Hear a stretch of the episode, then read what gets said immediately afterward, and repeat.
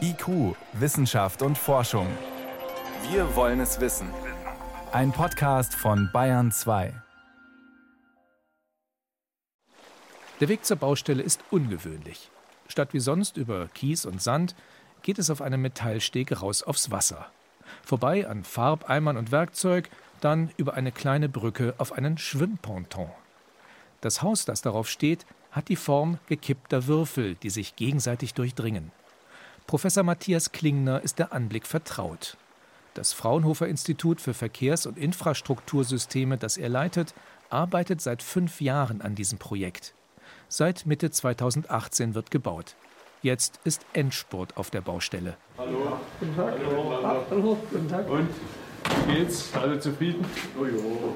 Ist aber hübsch, wie es jetzt langsam doch fertig wird. Kann man schon ein bisschen optimistischer sein. Mhm. Im Erdgeschoss des Holzhauses drängen sich Bauarbeiter und Techniker.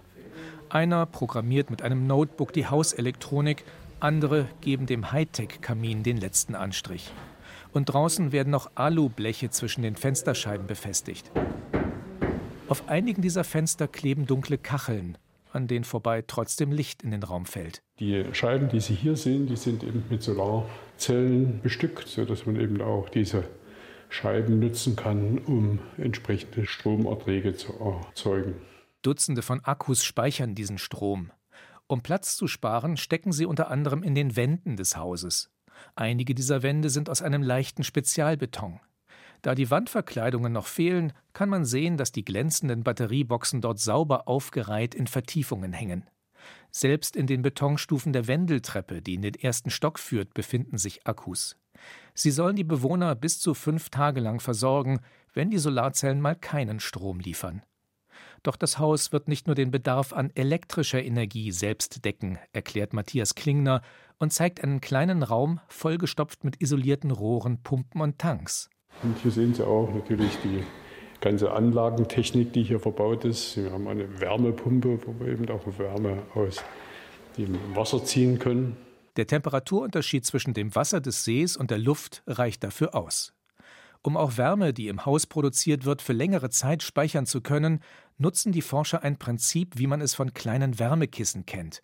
Die sind mit einer speziellen Flüssigkeit gefüllt und einem Metallplättchen, auf das man drücken kann. Wo man also mit so einem leichten Klick eine Salzhydratlösung auskristallisieren lässt und dabei Wärme gewinnt. Und so etwas haben wir weiterentwickelt im Kaminofen. Der Kaminofen schmilzt sozusagen dieses Salzhydrat auf und elektronisch ausgelöst kann man nun portioniert wieder Wärme zurückgewinnen.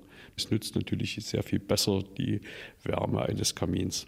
Das Ziel des ganzen Projekts ist letztlich ein Gebäude, das den Energie- und Platzbedarf eines Vier-Personen-Haushalts deckt und welches für Standorte oder Regionen geeignet ist, die nicht erschlossen sind. Das muss nicht unbedingt ein Tagebausee sein. Dieselben Technologien können zum Beispiel auch in Entwicklungsländern helfen. Und in solchen Regionen hat man in der Regel keine Versorgungsinfrastruktur. Man hat keine großen Stromanschlüsse, Abwasseranlagen oder eben auch Trinkwasserversorgung. Und da macht es natürlich Sinn, darüber nachzudenken, wie kann ich autarke Systeme schaffen, die sich weitgehend eben selbst versorgen und auch entsorgen. Im Haus auf dem Bergheider See will man solche Systeme erproben.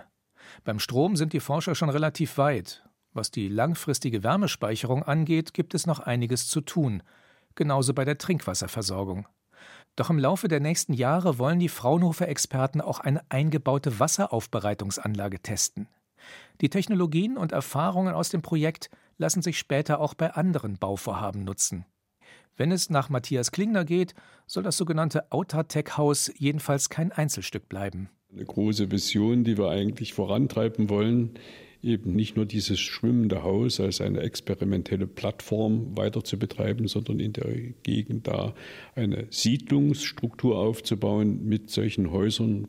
Und wo wir dann in so einer Siedlung eben auch junge Leute ansiedeln können, die diese Technologien vor Ort weiter betreiben, und zwar im ländlichen Raum.